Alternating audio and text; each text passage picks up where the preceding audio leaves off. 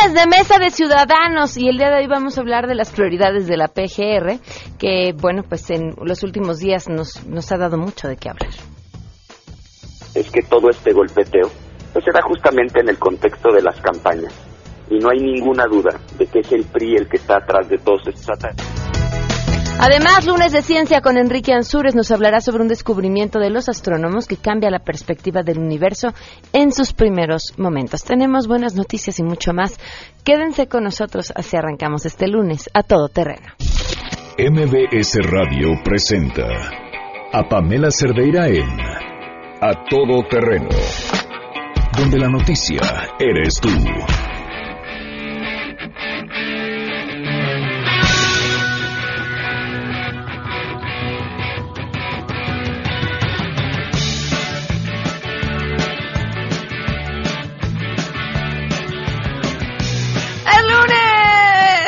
Ya me habían pedido que gritáramos así. Yo me gustaría más si ustedes me ayudaran.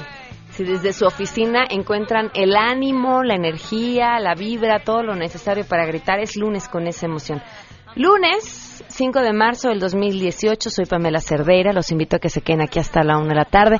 Tenemos muchas cosas que compartir, muchos temas de los cuales platicar. Vaya, eh, vieron el espectáculo de los premios Oscar el día de ayer, una cosa impresionante bonita la presentación musical sobre Coco, espectacular. Este, muchas cosas que celebrar, ya lo estaremos platicando más adelante. Por lo pronto, la pregunta que les hacemos el día de hoy, ¿ustedes creen que dar a conocer el video de Anaya, el video de la PGR, perjudica o ayuda a Ricardo Anaya? Esto nos contestaron. Queremos conocer tu opinión a todo terreno ¿Crees que al dar a conocer el video de Anaya, la PGR perjudicó o benefició al candidato? Yo creo que sí ayudó a la causa de Anaya porque le dio una razón para victimizarse ante las instituciones. Y con el lenguaje florido del jefe Diego, y es que fue lo del propio Anaya, también eh, le da esa desfogue, ¿no? De, presión al pueblo, porque al final de cuentas muchos pensamos que la PGR sí merecen ese calificativo que, que dijo en el video, ¿no? Este, yo creo que lo están ayudando, yo pensaré que lo están ayudando. La PGR más bien lo hizo una víctima, ya que no tenemos una fiscalía autónoma. Definitivamente el involucramiento de la PGR en este proceso electoral ayudó a Naya. Más allá de perjudicarlo, lo ayudó y se puede ver claramente en las encuestas. A todo terreno Hoy se cumplen seis meses, cinco días del feminicidio de Victoria Pamela Salas Martínez. Seis meses, cinco días sin justicia.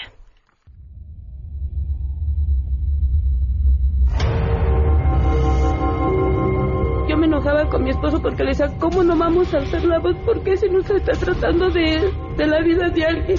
Es mi hija y la mataron. ¿Por qué no debemos de pedir información? ¿Por qué no deben de estar ocultando cosas? Ocultando cosas? Victoria pues. Seis meses, cinco días con una Procuraduría, de Justicia Capitalina que busca a la familia y le dice, estamos, de verdad, estamos trabajando. Hace seis meses mataron a su pariente. Aquí, sí, de verdad, en serio seguimos trabajando. Seis meses, cinco días sin justicia. Vamos con la información. Saludo a mi compañera Hatsiri Magallanes. Gracias, buenas tardes. Con el objetivo de destacar la transformación del país mediante el fomento a la infraestructura durante la actual administración, el presidente Enrique Peña Nieto inaugurará este día el Congreso Nacional de Ingeniería Civil, en el acto donde participarán profesionistas de los sectores público, privado y social, docentes, investigadores y estudiantes de ingeniería civil y carreras afines, así como empresas y público en general. El mandatario entregará también el Premio Nacional de Ingeniería Civil 2017 Andrés Moreno y Fernández. De acuerdo a la Secretaría de Comunicación, y Transportes, a nivel nacional se han invertido más de 202 mil millones de pesos en construcción y modernización de autopistas y carreteras. Y bueno, entre estas destacan 38 autopistas, 76 carreteras y también se han terminado 50 nuevos distribuidores, entre otras acciones. Para MBS Noticias, Hatsiri Magallanes.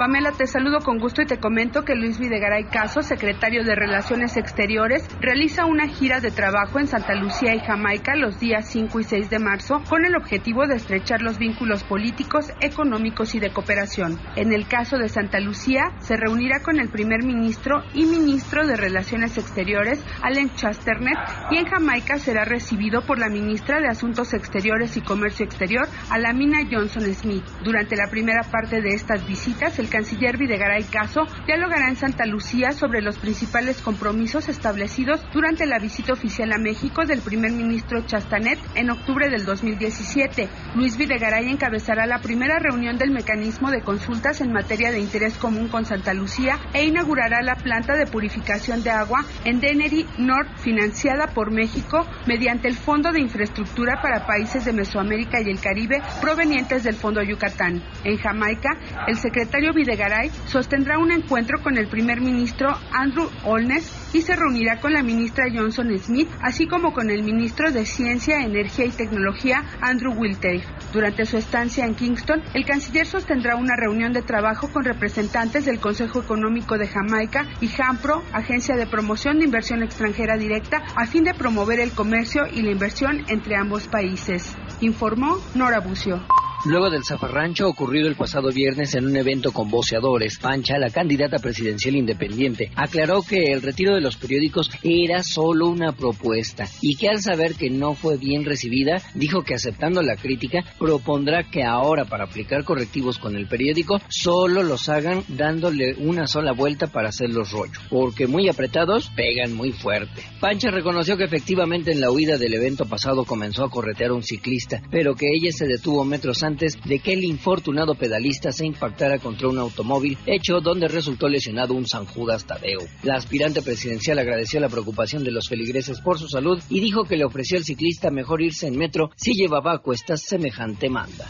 Gracias, el jefe de gobierno Miguel Ángel Mancera consideró urgente tomar acciones para contrarrestar el cambio climático, como la conversión de vehículos oficiales de gasolina a gas natural. Este lunes presentó 88 unidades con dicho hidrocarburo pertenecientes al sistema de transporte colectivo Metro y la delegación Iztapalapa. El mandatario local señaló que el objetivo es llegar a poco más de mil unidades convertidas al final de su administración y es que la contribución al cambio climático desde los gobiernos y las industrias ayudará a prevenir los cambios climáticos que cada vez son más severos. Y lo que vamos a estar haciendo pues es en todas las áreas dando cuenta de tener cada vez más este tipo de vehículos que ustedes van a ver circular en la Ciudad de México, pues que será una clara señal que el gobierno de la Ciudad de México está comprometido en esta tarea de eh, cuidado al medio ambiente. Viene una temporada de calor, que si es como la temporada de lluvias y si es como la temporada invernal, pues no tiene palabra de honor. Así como se ha estado comportando, cambios bruscos, transformaciones en los eh, patrones que se observaban en otras épocas y podemos tener eh, temporadas complejas. Informó Juan Carlos Alarcón.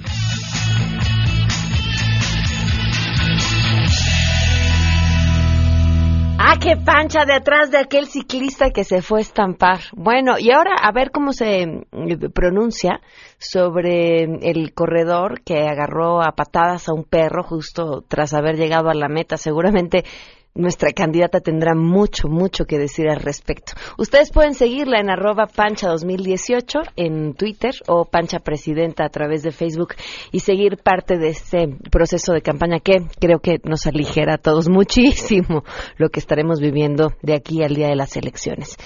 Tenemos buenas.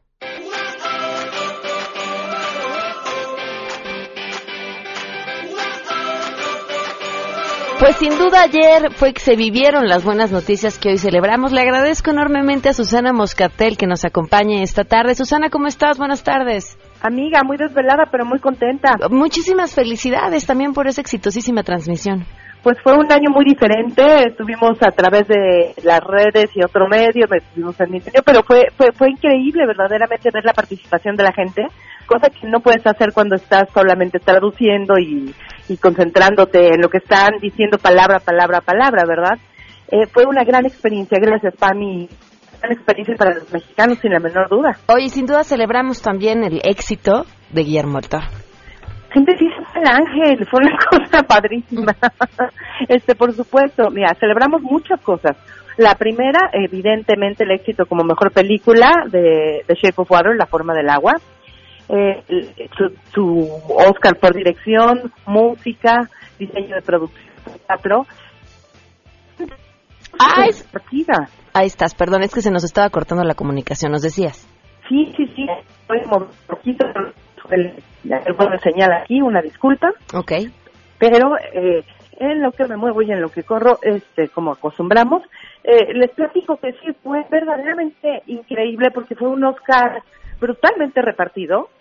Eh, llegó un momento en el que dijimos, chin, ¿qué va a pasar con la forma del agua? Ya me salí a la calle, así que ahora les toca el tráfico de la ciudad en la en la, en la no te preocupes aquí te acompañamos pero bueno eh, cuatro premios Oscar para la forma del agua eh, llegó un momento que de verdad pensábamos que no se llevaba nada. Evidentemente en la mayoría de las categorías técnicas pues primero que Dunkirk que era la competencia fuerte junto con tres letreros estaba pues ganando. También Blade Runner se llevó cosas que se merecía pero sí nos sorprendieron.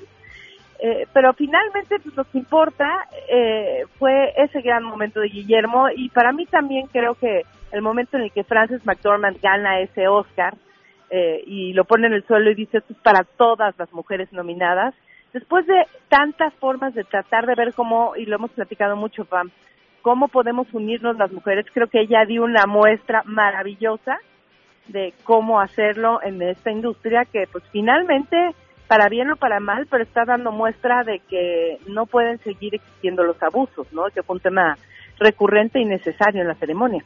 No, nos dio una muestra de cómo decir tanto en tan poco tiempo. Exactamente, exactamente, y fue verdaderamente increíble, un Oscar merecidísimo. Eh, también el, tema de Coco, que aunque no sea una película mexicana, sí fue una película inspirada por México hecha eh, por gente viviendo en México meses y meses y conociendo todas nuestras tradiciones con todo el respeto. Eh, sí, can, cantó horrible, pero pues ni modo, le tocaba hacerlo a él. Muchos queríamos que fuera Carlos Rivera, caray. Que, uy, Carlos Rivera lo hubiera hecho genial. Ahora, Gael es una inspiración para todos aquellos que somos cantantes frustrados y que, y que nada más no damos los tonos. Entonces, pensar que algún día podemos llegar al Oscar. ¿Qué nos detiene? Bueno, solo que nos llegue a salvar Natalia Laforcade, ¿no? Así es. Bueno, ya tenemos por lo menos de quién reírnos el viernes con los premios de la semana. ¿Qué más destacarías de esta entrega de premios? Eh, fíjate que evidentemente había mucho nervio por parte de la gente de la academia respecto al error del año pasado. Y cuando me refiero al error del año pasado, por si usted se lo perdió, eh, fue cuando nombraron ganador La La Land y pues eh, no, y estaban diciendo gracias por todo, sí, fue Moonlight, ¿no?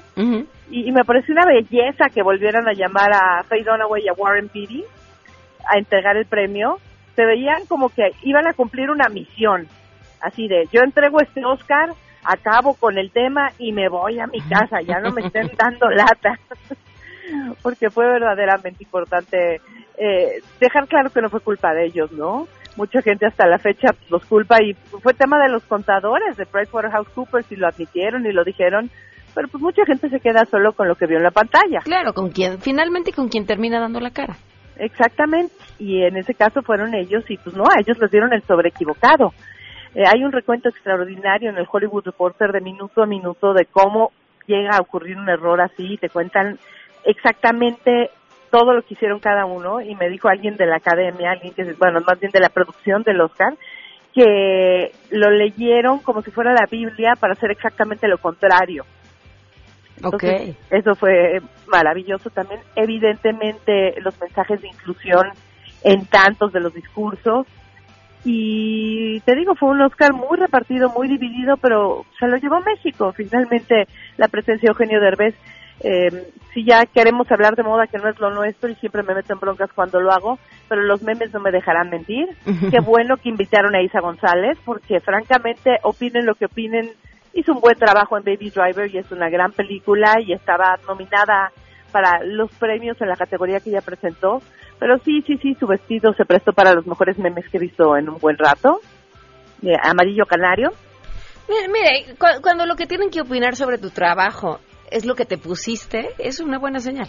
¿no? No, no, y la verdad es que... Si esa era la burla, No, no, pero además fue muy simpático y fue, fue, fue a la buena, pues. Claro, eh, claro, claro. eh, no, no, yo sería la última que No, yo que, lo que sé. le caería el bullying por la ropa, porque vaya que me he metido en broncas por eso, eh, o por comentarlo. Pero mm, fue bueno ver a tantos mexicanos ahí, ver a Eugenio Derbez eh, presentando el tema de Coco, eh, y bueno, ver a Guillermo del Toro eh, contento pero contenido en cierta manera, ¿no? Ya después con el tequila que amenazó llevar, no sé qué pasó. Ya no me tocó esa fiesta. Seguramente ya habrá dejado salir toda la euforia y la emoción que además eh, nos contagió sin duda a todos. Susana, muchísimas gracias.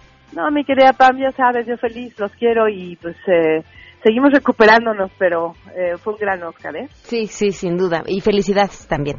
Muchas gracias. Gracias. 12 con 15. Vamos a ir a una pausa y ah, vamos, nos vamos con Gael. Ok. Mi inspiración. Gael. Así como Guillermo el Toro inspiró a todos aquellos que quieren ser cineastas y que les manda la señal de aquí estoy y sí se puede. Yo, a ver, aquí, aquí habría que acotar. Es un triunfo de México, no es un triunfo de Guillermo el Toro a pesar de México hay que verlo así. Y así es. Y nos da muchísimo gusto y orgullo que lo haya ganado y además que inspire a muchos otros para que lo puedan lograr. Y Gael, Gael, tú, tú me inspiraste a mí. Remember me, though I have to say goodbye. Remember me, don't let it make you cry. For even hold you in my heart. I sing a secret song to you each night we are apart.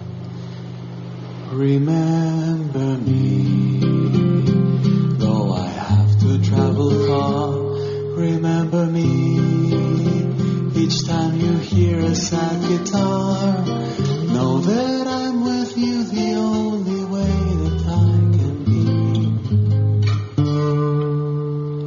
Until you're in my arms again.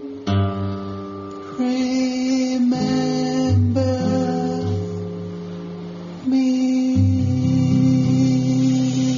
Eso, Gael, eso, Gael. A todo terreno con Pamela Cerdeira. Lo puedes escuchar descargando nuestro podcast en www.noticiasmbs.com. Pamela Cerdeira regresa con más en A todo terreno, donde la noticia eres tú. Marca el 5166125.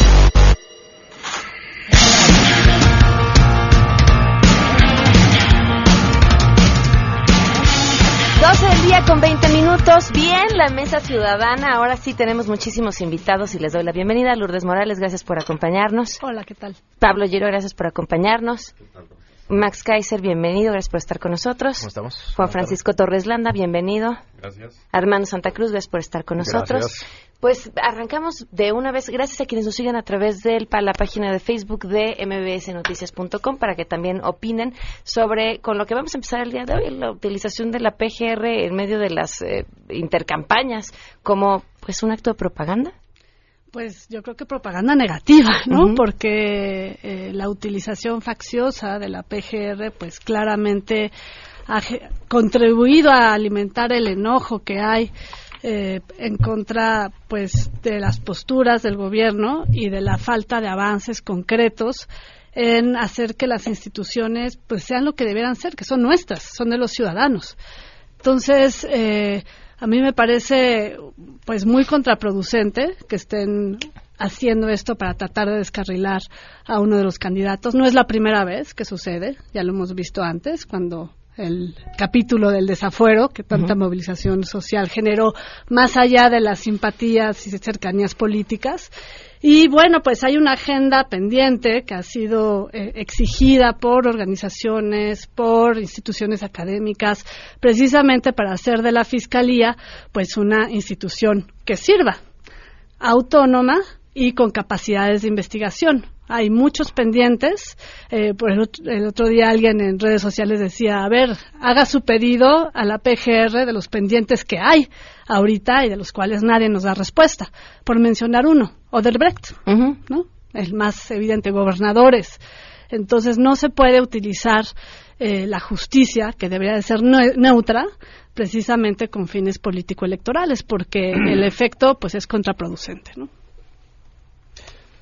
Pues mira, si quieres me arranco yo como abogado. A mí lo que me preocupa es que la gran víctima aquí es uno de los principios más importantes de un sistema jurídico desarrollado, que es el de la presunción de inocencia, ¿no? A ver, el, el, principio de presunción de inocencia en las democracias desarrolladas tiene una, eh, tiene una característica muy importante, que es nadie es responsable, a veces dicen nadie es inocente, todo el mundo inocente hasta que se demuestra lo contrario. No, yo lo pondría, nadie es responsable hasta que el Estado demuestra lo contrario.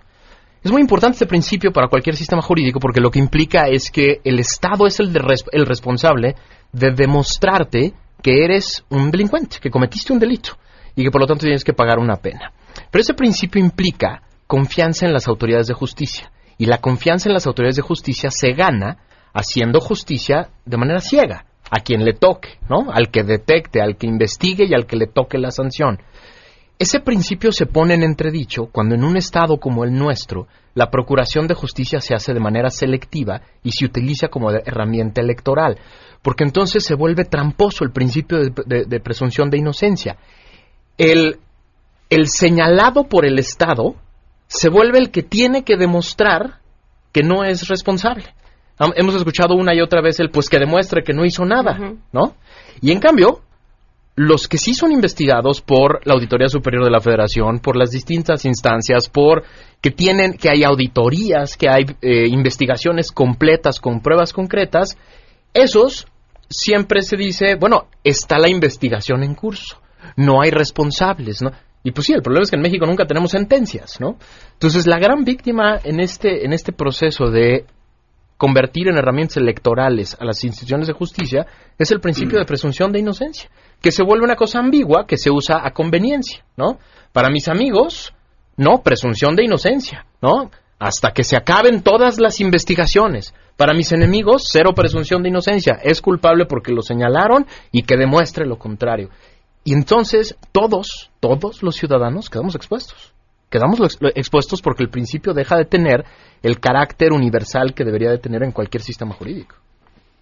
Bueno, además, algo coincido totalmente con lo que han dicho, y algo que a mí me parece gravísimo es que finalmente esta no presunción de inocencia y este machaqueo al estilo Goebbels de una mentira suficientes veces hasta que se convierte en verdad al final del día puede lograr el objetivo deseado aunque la persona termine siendo inocente y no nos olvidemos lo que pasó con Josefina Vázquez Mota y las acusaciones de lavado de dinero contra sus hermanos. Los hermanos de Josefina son de los distribuidores más grandes de cómics en este país, no tenía nada de raro que tuvieran ingresos importantes a sus cuentas. Los acusan se va hasta mero abajo Vázquez Mota, después resulta que no pasó nada, fueron inocentes, pero el objetivo ya se había logrado, que era aniquilar un candidato, ¿no? Entonces, a mí me parece peligrosísimo porque esto, nunca hay que olvidar que como se lo aplican a Juan, se lo pueden aplicar a Pedro. Estamos todos sujetos a que nos hagan lo mismo cualquier día si permitimos que nuestras instituciones actúen de esta manera, ¿no? Y algo que finalmente creo que también es una desproporción es la forma tan patentemente flagrante de aplicar la eficacia de los sistemas de la PGR a unos y a otros. O sea, a Duarte todavía no lo encuentran. Al tal Barreiro este lo encontraron en dos días en Canadá, ¿no? Y no se nos olvide que la acusación que le están haciendo a Naya es de algo que si nos lo aplicaran a todos los mexicanos, probablemente habría millones en la cárcel, porque los que están diciendo básicamente es, le vendió a un tipo que hizo su fortuna de forma sucia. ¿Y dónde dice que cuando tú vendes un inmueble, un coche o lo que sea, es tu obligación verificar el lícito origen de los recursos? Tu obligación es registrar la venta y pagar tus impuestos. Hasta ahí, ¿no? Y fue dinero entre particulares. A mí me parece mucho más grave meterle la mano al, recurso público, como ha hecho Rosario Robles, como hicieron en la estafa maestra, como fue lo de todos estos casos que conocemos, donde dinero que debía haber ido a clínicas, a escuelas, a programas de extensa social, se lo clavaron. Entonces, por donde lo veamos es un despropósito y es un uso facciosísimo de las instituciones, ¿no? Sí, y un poco lo que habría que ver es que esto es la causa real por la que no hay justicia en México. Es decir, tú tienes una fiscalía o una procuraduría que se encarga realmente de cosas políticas, no de investigación. No están pensando cómo crear capacidades de investigación, cómo tener buenos este, métodos de forénsica o cualquier cosa que pueda resolver crímenes siempre, porque nada más lo aplican cuando lo tienen que aplicar políticamente o no lo aplican. Lo que tenemos que entender los ciudadanos y lo que pide Fiscalía que sirva es que haya un ente externo para que empiece a haber justicia, porque si no, no se puede construir adentro de una institución gente capaz, profesional, que pueda resolver crímenes si el uso es político. yo les pregunto a todos los que nos están oyendo que piensen, ¿quién piensa que el hijo de un gobernador comete un crimen y va a acabar en la calle, digo, en la cárcel mientras su papá es gobernador? Nadie, ¿no? ¿Por qué pensamos eso si en realidad los gobernadores son gente que contratamos o el presidente contratamos para que haga un trabajo para nosotros? Pero ya estamos tan acostumbrados a que se usa políticamente que ni nos lo imaginamos. Lo que queremos y lo que deberíamos de querer es una institución que sí lo pudiera meter a la cárcel. Juan Francisco. Mira, yo creo que coincido con, lo dicen aquí mis colegas, pero además hay que recapacitar en algunos temas que son particularmente delicados y que es importante que no se pierdan en la memoria la divulgación del video por parte de PGR. No es un tema menor, porque parecería ser como que, ay, bueno, pues ya salió en la nota, oye, no, espérame. La Procuraduría General de la República, en un recinto que está justamente, en, teoría, estructuralmente diseñado para preservar la garantía de inocencia, para preservar esa presunción específica, donde dicho sea paso, no hay un señalamiento del aviso de privacidad que por ley tienes que tener en cualquier lugar donde hay una grabación. Ese aviso no estaba presente en ese recinto y no obstante están haciendo una grabación, o sea, primera violación, hacen una grabación en un lugar que no tiene la prevención que la ley señala. Segundo, este, hacen una filtración en una, en una investigación, ellos dicen que están investigando, cuando agarran un material que es que ya está viciado de origen y que lo mandan. Todo lo que te deja, eh, yo no soy penalista, pero platicas con los penalistas y dice, oye, es que eso dinamitó ya la investigación. O sea, el tema aquí ya no es lograr el destino final. Lo que es un uso perfectamente político y destinado para desacreditar y tumbar a un candidato sin importarles que en el fondo la investigación ya está viciada de origen. Entonces esto eh, deja muy mal parada a la Procuraduría porque cualquier aseveración que quisieran hacer de estamos haciendo un trabajo serio porque hay un delito o porque presumiblemente hay un ilícito, eh, está destrozado de origen. Ya viciaron la investigación, entonces es muy difícil que alguien con la cara al sol nos diga la Procuraduría está actuando en forma lícita y en forma correcta. No lo está haciendo. Y ella misma se encargó de destruir la investigación. O sea, aunque hubiera delito que perseguir, prácticamente la mataron. Pues lo que pasa es que hay un vicio muy grande que en, sabemos que ahora con un criterio que es, eh, algunos le dicen garantista, lo que pasa es que el tema es que ahora sí la presunción de inocencia realmente tiene peso. Y si tú haces mal la chamba en la investigación, en la carpeta de investigación, los jueces están obligados a hacer preservar que los derechos de las víctimas, o en este caso de los indiciados, dice, oye, no, la información o las bases de la investigación están mal sustentadas, la acusación está obtenida o está gestionada en una forma incorrecta. Entonces empiezan a girarse en favor de qué? De que probablemente la judicialización el día de mañana o esa carpeta no va a prosperar. No estoy anticipando que eso vaya, va a ser lo que va a suceder. Es más, para mi, para mi gusto, lo que tenían que hacer ya lo hicieron. Ya les vale gorro si esto va adelante. Porque de hecho se ha exigido, oye, si es tan malo, pues consígnelo. El daño es sembrar la duda y con eso tienes Es que ese es el punto. O sea, ¿realmente les interesaba llevar la investigación o más bien generar una campaña de desprestigio desde el poder? Ahí está. Ese es el punto. O sea, si les hubiera interesado realmente hacer una buena investigación, que de hecho está muy diagnosticado, parte de los problemas de impunidad en este país, es que no se hacen buenas investigaciones. Esa fue una de las razones por las cuales se promovió la creación del Sistema Nacional Anticorrupción. Y los que dicen es que no sirve, perdón, no se ha acabado de armar. Y de ahí el diagnóstico de hacer una fiscalía en donde no solamente se nombre de manera imparcial al titular, sino que se cuente con las garantías para hacer investigaciones y para poder llevar buenos procesos, respetando el debido proceso. Sí, no hay que olvidar que hoy en día el procurador trabaja para el presidente directamente. Entonces, si el presidente no le dio una instrucción y la instrucción y el, el acto lo cometió el procurador, el presidente debería estar enojado y correrlo. Nada de esto ha sucedido ni hemos oído nada del presidente. Entonces, es de entenderse que están todos de acuerdo en este tipo de uso de las instituciones. Y, quiero retomar una frase que acaba de decir Lourdes, no se ha acabado de armar y lo importante que, que- que es eso, ¿no? Eh, este caso nos demuestra lo importante que es tener un titular, un titular de una dependencia de investigación que es tan importante, porque es el responsable político. Y el responsable político es el que da la cara, es el que tiene que salir a dar la cara. Nadie pela a un encargado de despacho, por Dios. Cuando hay un titular nombrado por el presidente y después ratificado por el Senado, hay un responsable político que hace varias cosas.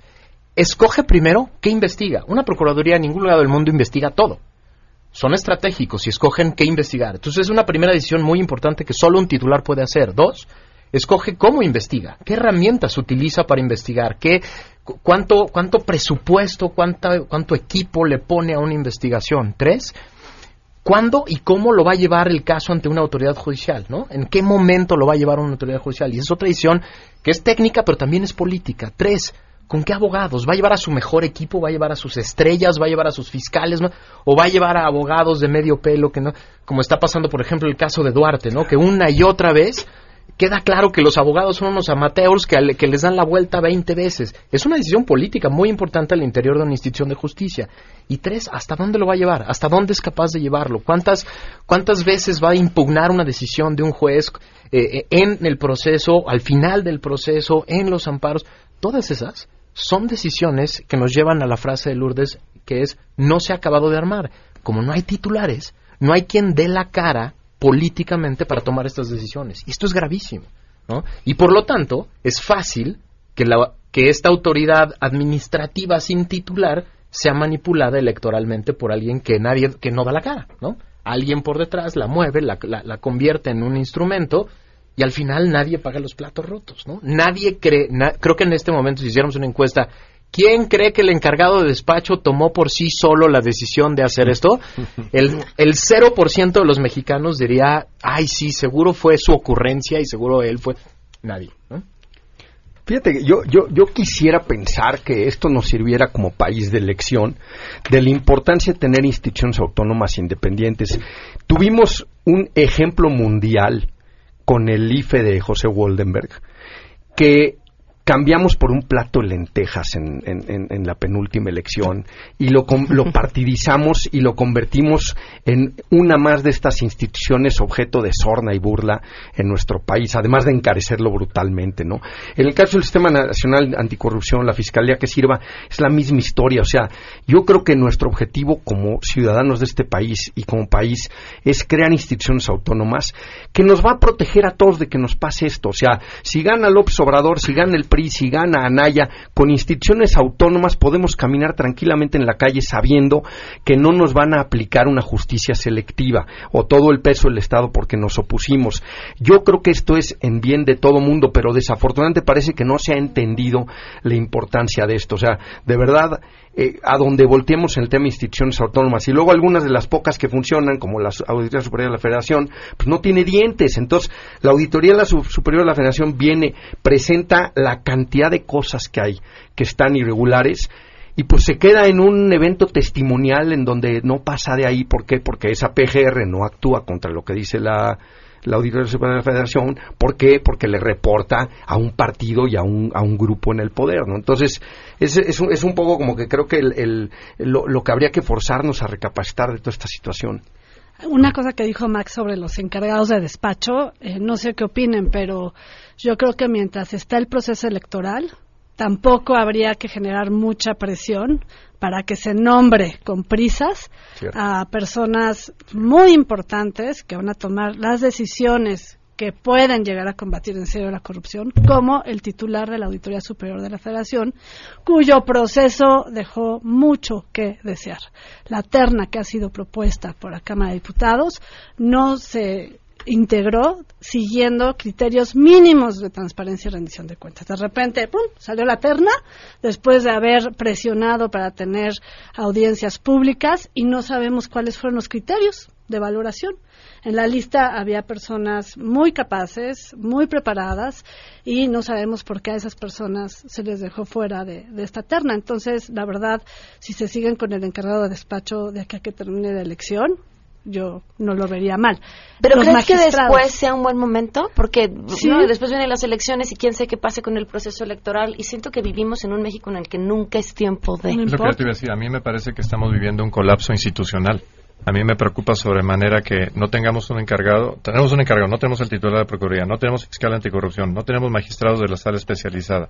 Eh, y, y le podemos seguir y tenemos un vacío institucional brutal. Y además, con este uso faccioso, pues se ve que se siguen deteriorando.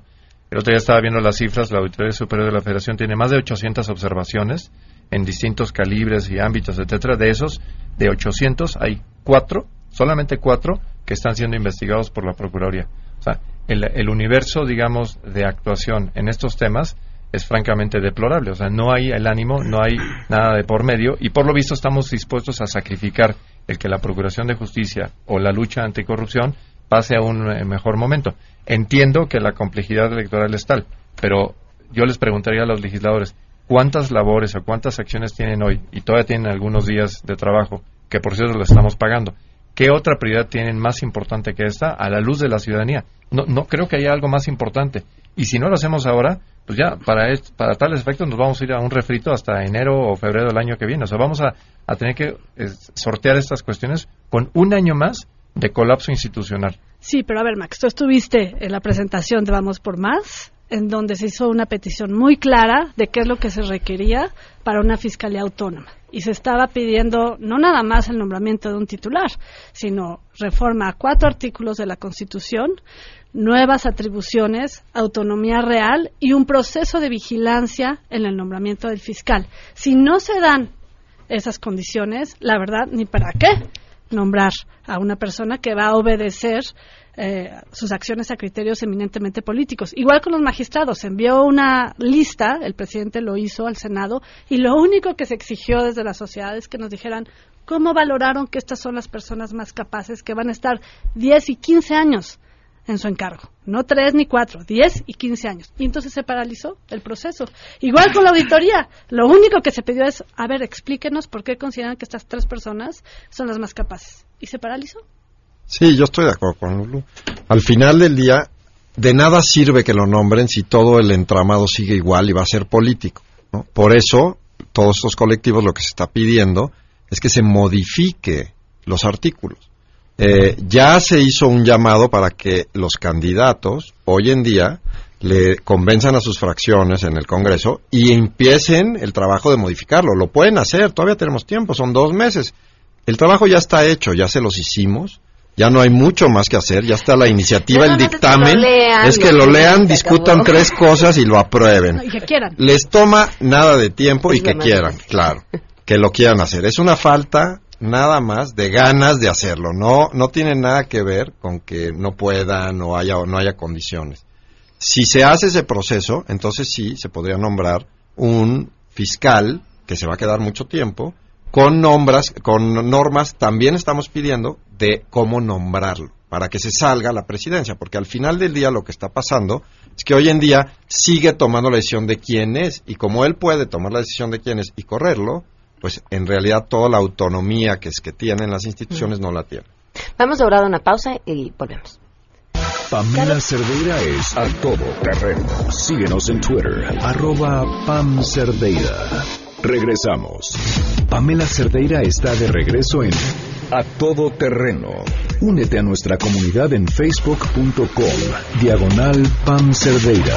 Continuamos. Nos quedan cinco minutitos antes de terminar la mesa, pero llegaron a un acuerdo en el corte. Pues mira, eh, yo quería poner un tema que creo que vale la pena y que de repente se nos olvida. Sí, sí, es cierto, estamos en un, en un momento de crisis gravísimo y el gobierno, el Estado, eh, eh, está siendo manipulado, utilizado como herramienta electoral. Pero también hay que, hay, hay que hablar de los ciudadanos, porque también se nos olvida de pronto que los ciudadanos eh, no nos parece tan mala idea cuando le están pegando al que me cae mal, al que quiero que pierda, al que quiero que no le vaya bien, ¿no? y no y, ponemos el grito en el cielo cuando cuando es al candidato que nos que, que nos cae bien hay que hacerle entender a la ciudadanía que esto es grave para todos en todo momento y hay que acabar con este tipo de prácticas en cualquier situación es decir me, me- me alarmó un poco el, el tratamiento tanto en redes como de, de- de ci- de ciudadanos de columnistas de uno y otro que decían bueno pues pues, pues, ni modo que demuestre no y, que, haga su chamba de, de, de, de, de demostrar que es inocente. Eh, pues porque es el candidato que de todos modos no me parecía el adecuado, ¿no? Pero si al ratito se revierte y es en contra del candidato que me parece el bueno, entonces sí, sí me muestro indignado. Creo que es un gran momento para demostrar como ciudadanía que nos parece malo en todo momento. Nos parece una mala, un- un- una, una mala idea de cualquier forma. Eh, hay que ponerlo así y hay que ponerlo objetivo y hay que ponerlo sin condiciones. Porque si lo ponemos sin condiciones, entonces la ciudadanía no estamos haciendo promoción electoral de nadie, sino estamos haciendo la una promoción de la justicia, de la verdad, de las, de las autoridades. ¿no? Además, dicho sea paso, si, si el gran tema de la elección es la corrupción, porque eso dicen, ¿no? Entonces, oye, ¿cómo es posible que nos volvamos tolerantes ante un esquema que claramente lo único que no está provocando es la lucha frontal contra la corrupción? Entonces, yo coincido que la exigencia ciudadana tendría que ser, en este y en cualquier otro caso, por encima de todo, Estado de Derecho, transparencia, gestión oportuna, investigación solvente, todos los demás criterios que son necesarios para realmente encaminar una lucha real contra la corrupción, porque si no lo que vemos es nada más eh, simplemente eh, enunciados de campaña que no traen nada aparejados, dicho sea paso, y el comentario no es a favor de, de ningún candidato en lo particular, pero el hecho de que López Obrador guarde silencio ante esta situación lo vuelve cómplice de un manejo faccioso de las instituciones. Él tendría que haber sido el primero en señalar, esto, este tema yo ya lo conozco, y me solidar- solidarizo con el proceso y con quien en este momento es- está siendo atacado para decir esto no es la forma de llevar a cabo ni un proceso electoral ni un proceso de procuración de justicia. Sí llama la atención su omisión y su silencio y es algo que deberíamos de destacar. Y, eh, insisto, pero por lo que hace la ciudadanía, no por el hecho de que tenga yo una convicción u otra, nuestra convicción respecto al Estado de Derecho y la lucha contra la corrupción no podría tener excepción. Y el- este, estas omisiones no son una buena señal si queremos que el día de mañana, por ejemplo, se respete el resultado de la elección, que se respeten los procesos de impugnación de la elección que sabemos se van a dar. O sea, nadie duda, es, es seguro que va a haber un proceso de, de combate y entonces voy a decir, oye, como ganó el mío, no me importa este qué es lo que haya pasado o no, o como perdió, entonces sí me importa cómo se manejen los procesos. Tenemos que ser exigentes siempre y en todo momento, no por conveniencia. Claro. Para terminar, un comentario. Bueno, pues nada más recordar que hace poco más de 10 días salió el índice de percepción de la corrupción que publica Transparencia Internacional y México cayó un lugar más y ocupa el lugar 135 de 180 países. Y estamos peor que países como Brasil, donde también hay bastantes casos de corrupción. Creo que una de las causas de esta percepción es la impunidad y la falta de un sistema de justicia que funcione parejo para todos. Y este es uno de los casos que contribuyen a esta, a esta percepción. Mira, y yo creo que una advertencia para todos los mexicanos debe ser este tipo de situaciones, porque si nosotros vemos, por ejemplo, el caso particular de lo que está acusando Anaya, cualquier persona que viva en uno de los estados donde hay mucho crimen organizado, es muy posible que haya caído en el mismo supuesto, haberle vendido algo a una persona cuyos orígenes eh, monetarios son oscuros, ¿no? que no es delito, pero mi punto es precisamente ese. Si queremos dormir tranquilos, si queremos eh, en- eh, no vivir con el Jesús en la boca, de que pasado mañana nos la aplique, como dicen este, el gobernador o el presidente municipal, lo que sea, tenemos que oponernos con todas nuestras fuerzas a que de un día para otro alguien se le ocurra que te voy a acusar de algo que ni siquiera es un delito, ¿no? Ahora, el, el- el señor era un lavador de dinero, pues yo no lo sé, o sea, yo, yo creo que lo que voy a haber contestado es, no tengo idea. Y era ilícito su dinero, pues no sé, a lo mejor sí, a lo mejor no, no me toca a mí decirlo. Ya me toca pagar los impuestos y registrar la transacción y tan tan. Y como bien decían por ahí, ni siquiera está acusado. O sea, son acusaciones de inuendo a nivel prensa, pero no hay una acusación en la PGR. Entonces, lo que es realmente deplorable de toda esta situación es que es un trabajito, por así decirlo, de difamación generalizado con un control muy eh, hábil de medios para lograr el objetivo de destruir a, un oponente que ya después cuando salga eh, que fue inocente, pues ya gané mi objetivo que fue ganar la elección. Entonces, yo creo que es algo que nos debe preocupar a todos, seamos del partido la afiliación que seamos, ¿no? Pablo.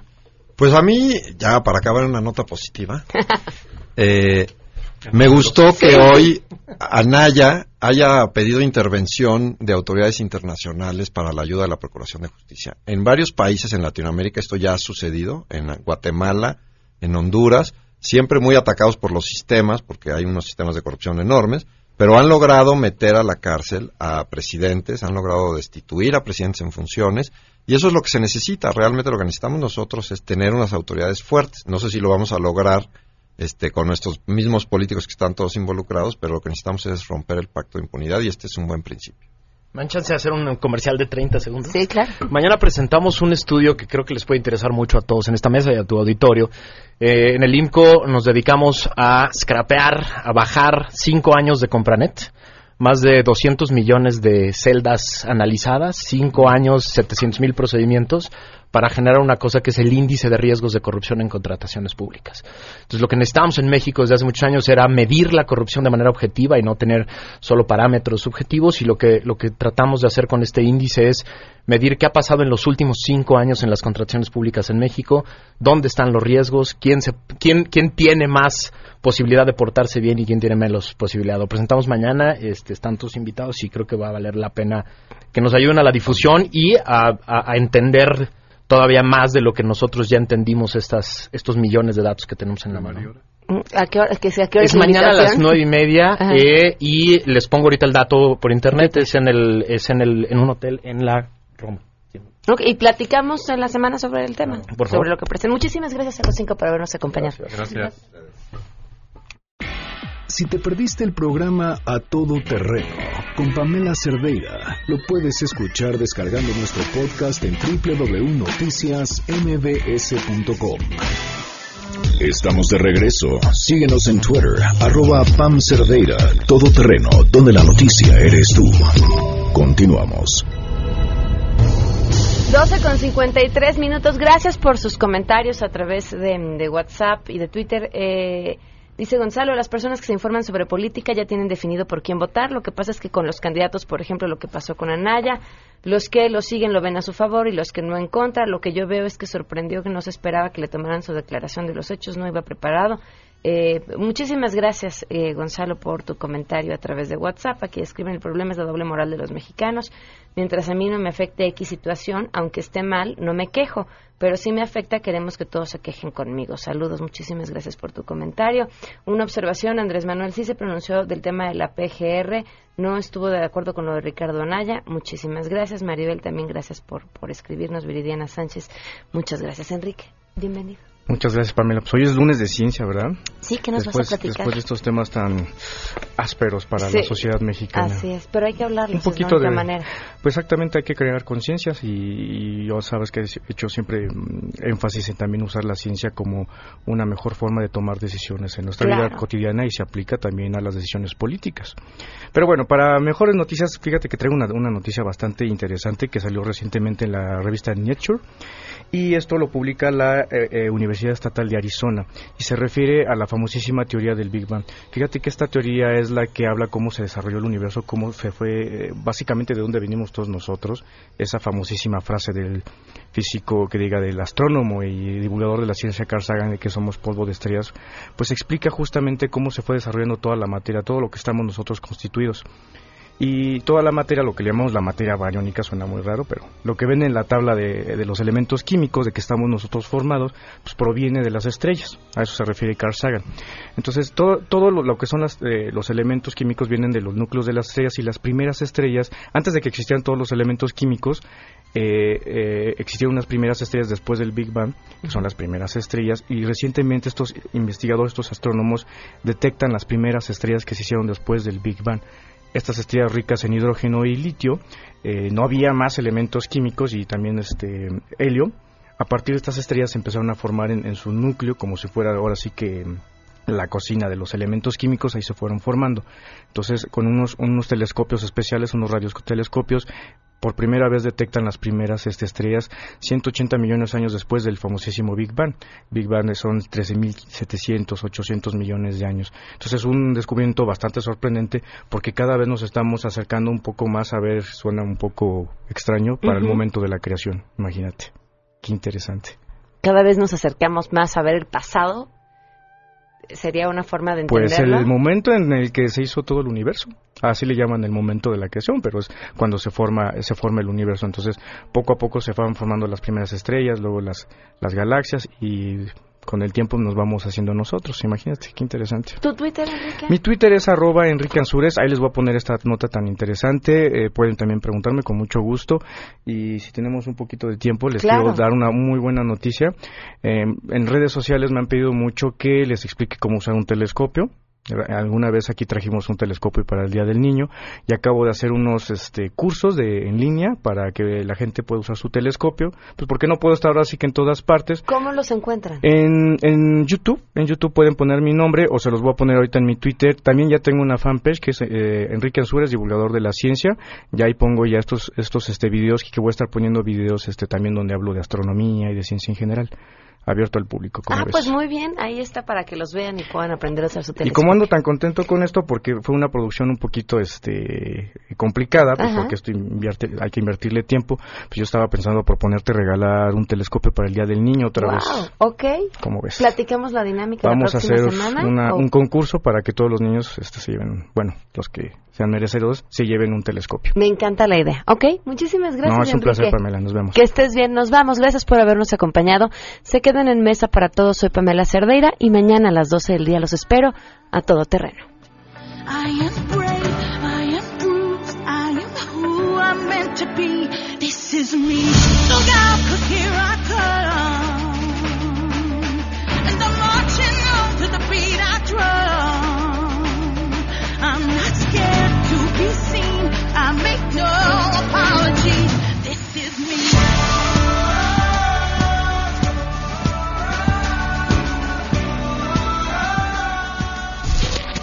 MBS Radio presentó a Pamela Cerdeira en A Todo Terreno.